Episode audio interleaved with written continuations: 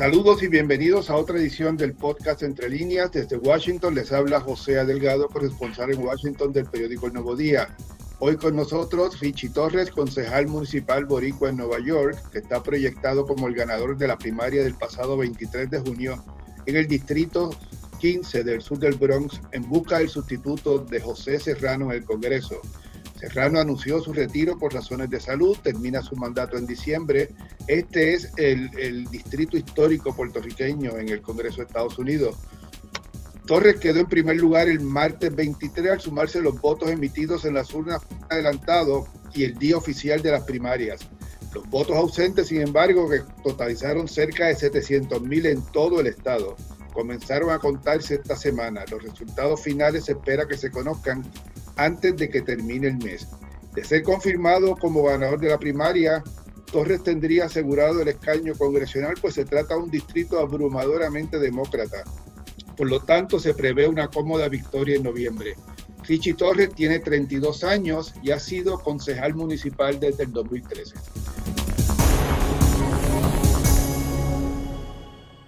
Welcome, Councilman Torres. It's a pleasure to be here.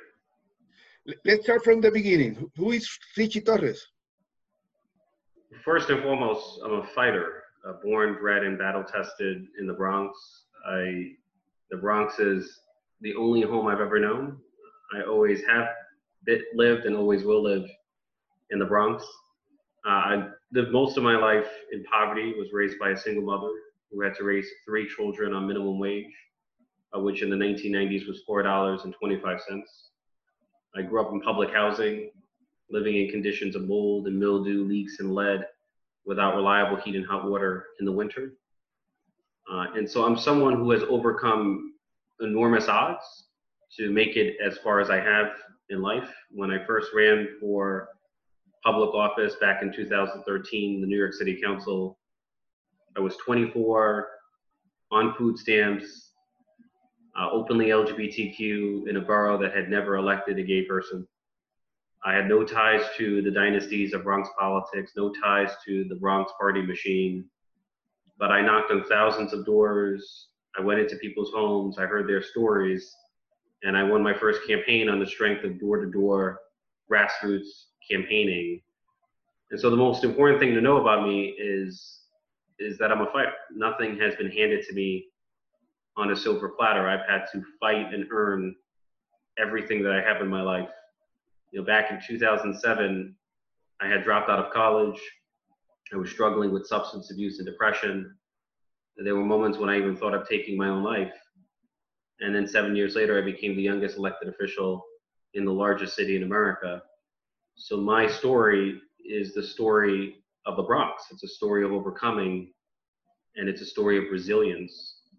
Um, and that's the most important thing to know about me. Your father is Puerto Rican and your mother is of Puerto Rican descent. Were you raised as Puerto Rican? So, so both my maternal and paternal family are, are, are uh, Puerto Rican.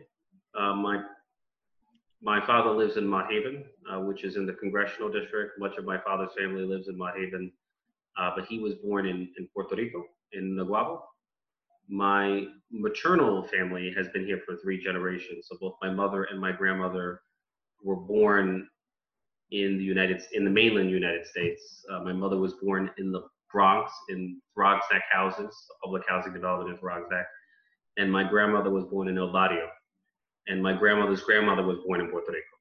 So my mother's side, which raised me, uh, has been here uh, for three generations, and I had something of an Americanized upbringing, if you will, for lack of a better word. What you learn about Puerto Rico growing up? Did, did you used to go to Puerto Rico? No, I, the first we were too poor to travel. Uh, so the first time I even traveled outside the United States was when I became an elected official. So the first time I went to Puerto Rico was during Somos, which is an annual conference for elected officials. So when I became the Democratic nominee in 2013, I, I went to Puerto Rico, uh, actually stopped by Naguabo, uh, which is uh, the hometown of my fraternal family. And it's, it's uh, the island is beautiful, uh, but, but I, I, I did not travel as a child, uh, including to Puerto Rico. And, and how was the Bronx growing up? Uh, you lived in an uh, African American or Puerto Rican area of the Bronx. Where specifically uh, you used to live? Yeah, so I grew. I was born and raised in Throggs Neck houses, which was largely uh, Puerto Rican and African American. My grandma, my grandmother lived in a block that was known as the Puerto Rican block. When my grandmother moved into Throggs Neck houses in the 1950s, she was one of the first Puerto Rican families to live there. Uh, it was mostly white, Jewish at the time. Um, so I grew up in a part of Throggs Neck houses that was known as the Puerto Rican block. And uh, let's go to the election. Why do you think you won or will be declared the winner when the vote count uh, ends uh, probably at the end of the month? For a few reasons, you know, we're living in a volatile political moment. Um, the election unfolded against the backdrop of COVID-19, uh, the mass demonstrations following the murder of George Floyd, so this was a change election. I was the change candidate. What began as a wide open race of 12 candidates crystallized into a two person race between Ruben Diaz Sr. and myself. And for many voters, he represented more of the same, and I represented change. And in the end, the voters overwhelmingly cast their ballot for a new generation of leadership that reflects the full diversity of America's multiracial democracy. I'm poised to become the first Afro Latino uh, to represent the South Bronx, and I'm continuing a 50 year tradition of Latino Puerto Rican leadership uh, in the South Bronx. That you, you expect the the board of elections to, to finish by the end of the month. They started this week, but the, I read that there are around 700,000 absentee ballots in the state. Uh, do you know how many were in, in your district? Uh, the counting continues, but we expect some well over 15,000. 15,000. Uh, so so it, somewhere between 15 and 20,000. Uh, but keep in mind that some of the people who sent absentee ballots might have voted in person as well. And so if you voted in person, it invalidates your absentee ballot and, and, and, and why? Because people were expecting that because of the coronavirus, maybe they, they yeah. didn't want to go to the to the uh, ports, and, and they decided at the end, and, yeah. and how that process is uh, decided. You know how how they will know, how the board will know.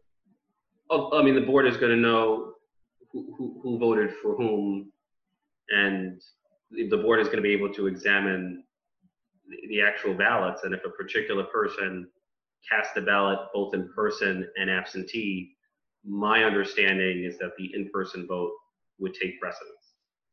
Okay, okay. So, you know, I was asking you that question because, you know, President Trump has made a big issue about uh, the mail, uh, the, the, the vote by mail. And obviously, the Board of Elections has the, the capacity to decide if that person is voted twice or not. Yeah, I, I, yes, except uh, you know, keep in mind that I'm not ahead by 45 votes. I'm not ahead by 450 votes. I'm ahead by more than 4,500 votes. So the lead is so overwhelming that it's unlikely to be changed by the counting of absentee ballots. So we feel confident that we're going to emerge from a complete vote count as the winner of the race. Councilman, you are going to re represent a district that has been in Puerto Rican hands almost exclusively since 1970. What, what does that mean for you? It, it means that I stand on the shoulders of giants uh, like Jose Serrano, and that rep with representing the South Bronx comes an obligation to advocate for the people of Puerto Rico and ensure that Puerto Rico receives its fair share of resources from the federal government. Uh, there's a sense in which I see the South Bronx as an extension of, of Puerto Rico because many Puerto Ricans, my family, have sought refuge in the Bronx as, as their second home. So I feel a deep sense of personal and professional obligation to the people of Puerto Rico, and I'm going to work my heart out, as hard as my predecessors, uh, to advocate for the interest of the island. Have you talked with Congressman Serrano? I have. Uh, Congressman Serrano reached out to me. Uh, he has been accessible to me. He made it crystal clear that if he can be helpful to me in any way, he's always a phone call away. So he's been nothing but supportive and gracious uh, in the transition. And your your district is, is going to be is is also the most democratic and democratic in the sense of the, the political parties and poorest district in the United States. What what what what is your main agenda for your district? So for me, the greatest challenge confronting not only the Bronx but the city and the country is the affordability crisis. You know, families are struggling to keep pace with the cost of healthcare, housing, and higher education. In the South Bronx, more than half the residents there pay more than half their income toward their rent, and that's before you factor in the cost of utilities, food, healthcare, and all the necessities of life. So my highest priority is going to be affordable housing. Uh, I'm in favor of expanding the Section 8 program, ensuring that every Bronx resident in need has access to a Section 8 voucher, which would ensure that you pay no more than 30% of your income toward your rent. Uh, I'm in favor of reinvesting in public housing, which houses more than a half a million New Yorkers. Right, public housing, where a city would be the largest city of Black and Brown New, uh, uh, Americans in the United States. And so I'm in favor of investing tens of billions of dollars in NYCHA housing to ensure that it endures as a safety net for the next generation of New Yorkers and the next generation of Americans. And then it's time for fundamental reinvestment in American society. You know, we should take the same approach to our current recession that Franklin Roosevelt took during the Great Depression. Uh, we need to reinvest in public works, in American infrastructure, on the scale of the New Deal and the Great Society, so that we can create jobs that lift people out of, out of poverty and lift the economy out of a deep recession you, you have said that, that your role as uh, as congressman is not to be the governor of Puerto Rico from the South Bronx. Yes. What, what about Puerto Rico? What about the your agenda for Puerto Rico? My role is to support uh, the island, not to micromanage the political affairs of Puerto Rico. Is to ensure that Puerto Rico is receiving its fair share of federal resources. So I'm in favor of abolishing the Financial Control Board, which I see as an infringement on the self governance of Puerto Rico. To me, it's thinly disguised colonialism. Uh, I'm in favor of ensuring that Puerto Rico has access to the same Medicaid and Medicare reimbursement rates available to every to the rest of the United States. Um, and I'm in favor of repealing the Jones Act, uh, which raises the cost of living in Puerto Rico. Uh, so I will champion whatever policy advances the economic and social welfare of, of Puerto Rico. That that I see that as as as as a fundamental part of my responsibility as a congressperson for the South Bronx. Regarding the, the Jones Act, you know, the cabotage uh, regulations, you, you are in favor of ending the law or only to exempt Puerto Rico from the cabotage uh, law? You know, I, either or is fine with me. Uh, I, I'm I'm mostly concerned about the Jones Act in the context of Puerto Rico. So whether it's a, a general repeal or an exemption specifically for Puerto Rico, as long as it's a permanent exemption, I'm supportive. Okay, and you believe that PROMESA must be repealed. Uh, what is the option to PROMESA? We should take the same approach with Puerto Rico that we do with the rest of the United States. Uh, and empower Puerto Rico to enact its own bankruptcy code. Um, bankruptcy court is the is a tried and tested process by which to restructure debt. If that approach works elsewhere in the world, why not apply it to Puerto Rico? Allow well, Puerto Rico to restructure its debt through an orderly process. But the Supreme Court decided that Puerto Rico cannot do it. That the, the right. That but Con- Congress, Congress Congress has the authority to empower Puerto Rico to do. Okay, and and and uh, your option is not to to include Puerto Rico again only in Chapter Nine because with that we, you will not allow the restructuring of the debt of the central government. Your option is to give Puerto Rico the power to restructure all its debt.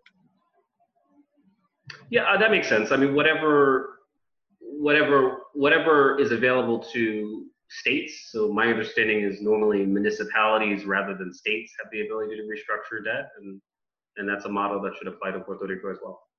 Yeah, but I, I mentioned you that because the majority of the debt of Puerto Rico is from the central government, so Chapter 9 would not apply. Again, I would be in favor of, my, my priority is to ensure that Puerto Rico is lifted out of a financial crisis. So if, if, if applying it to the central government is going to enable Puerto Rico to begin the process of lifting itself out of a financial process, that I would support it. I mean, the end goal is what matters to me which is the financial stability of Puerto Rico. Okay, regarding the status, uh, what should Congress do? Regarding the status, the political status of Puerto Rico, the political future of Puerto Rico. Whatever, whatever the people on the island decide. So if the people on the island pass a referendum calling for statehood, then we should introduce a law establishing statehood if if the people on the island do otherwise, then we should respect the will of the people. It's, again, it's not my place to micromanage the politics of Puerto Rico. My goal is to represent the will of the people on the island, and if the will is in favor of statehood, then I'm going to advocate for statehood. Okay, but, for you, uh, there's no doubt that Puerto Rico is a colony. There's no question about it. So the, the status quo of Puerto Rico is colonialism. Um, okay, I consider so I consider both the current status of Puerto Rico and promesa forms of colonialism at the expense of Puerto Rico. If Puerto Rico is a colony, why should the Congress not be required to offer Puerto Rico the other alternative of status, independent, free association, not just statehood? If I were a, a resident of the island, mm-hmm. I would vote for statehood. And I have a personal preference for statehood. But as an elected official who lives in the South Bronx, it is not my place to dictate my vision of what Puerto Rico should be. That is disrespectful and that is presumptuous. If, if the people on the island vote for statehood through a referendum, then Congress should respect the will of the people on the island. I'm not saying that independence should not be an option available to Puerto Rico. I'm suggesting that that that the people on the island should decide between statehood or independence or whatever alternative might be available. My question is aimed at specifying whether it is the U.S. responsibility to offer all the status alternatives. The U.S. has never offered Puerto Rico a referendum with status alternatives. The only referendum under U.S. law was the yes or no vote for the Commonwealth Constitution in 1952. I, think so. I think Puerto Rico should be offered all the alternatives. Yes. Um, and I think we're going to have an opportunity to do so once you know the Democratic Party is well positioned to take control of the U.S. Senate and the presidency, and that's going to create a historic opportunity for the United States government to finally offer the people of Puerto Rico uh, an opportunity to decide its future. Okay, because in, in November, as you know, there is a referendum in Puerto Rico. It's a statehood yes or no referendum if if statehood wins, then what what what should be the next uh, process? The U.S. should ask Puerto Rico a yes or no vote for statehood, or they should uh, begin a free determination process with all the alternatives. I mean, if there's a referendum from Puerto Rico calling for statehood, uh, then I would accept the results of the referendum and, act accordingly in Congress. So if there's a referendum from Puerto Rico um, requesting statehood, Congress should act upon that referendum. I think Congress should pass whatever the people of Puerto Rico have voted via referendum. Okay, so regarding Puerto, the, the, the, politicians in Puerto Rico, do you have any current relationship with Puerto Ricans there? Do you have friends in, in the political uh, parties in Puerto Rico? I, I am new to Puerto Rico and I'm new to Washington, D.C., so I have much to learn and many new relationships to develop. Um, but the, the upside is that I'm entering the new this new political arena with an open mind you know, I, I come with no agenda of my own. I come with a desire to do the best job that I can do for the people of the South Bronx and the people of Puerto Rico. When Alexandria Ocasio Cortez won in, in 2018, she talked about doing some kind of town hall meeting in Puerto Rico. That has not happened. Uh, do, do, you see that's an alternative for you to go there and, and, and you know talk with the people? I don't know if a town hall, but some kind of meetings or or or, or way to talk not only to the politicians, also to the people. Yes, uh, I, I, think I see it as my responsibility to be in touch with the people, and I'm, you know, when we build our team, one of our members of the team is going to be a dedicated liaison to Puerto Rico. In in Congress or in in, in the Bronx? In in in in Congress. I, I mean, in, in Washington or in the Bronx? We, we don't have all the details ironed out yet, but you know, whomever I appoint as my liaison uh, would have influence both in the Bronx and in Washington D.C. Would influence every aspect of policy in Puerto Rico.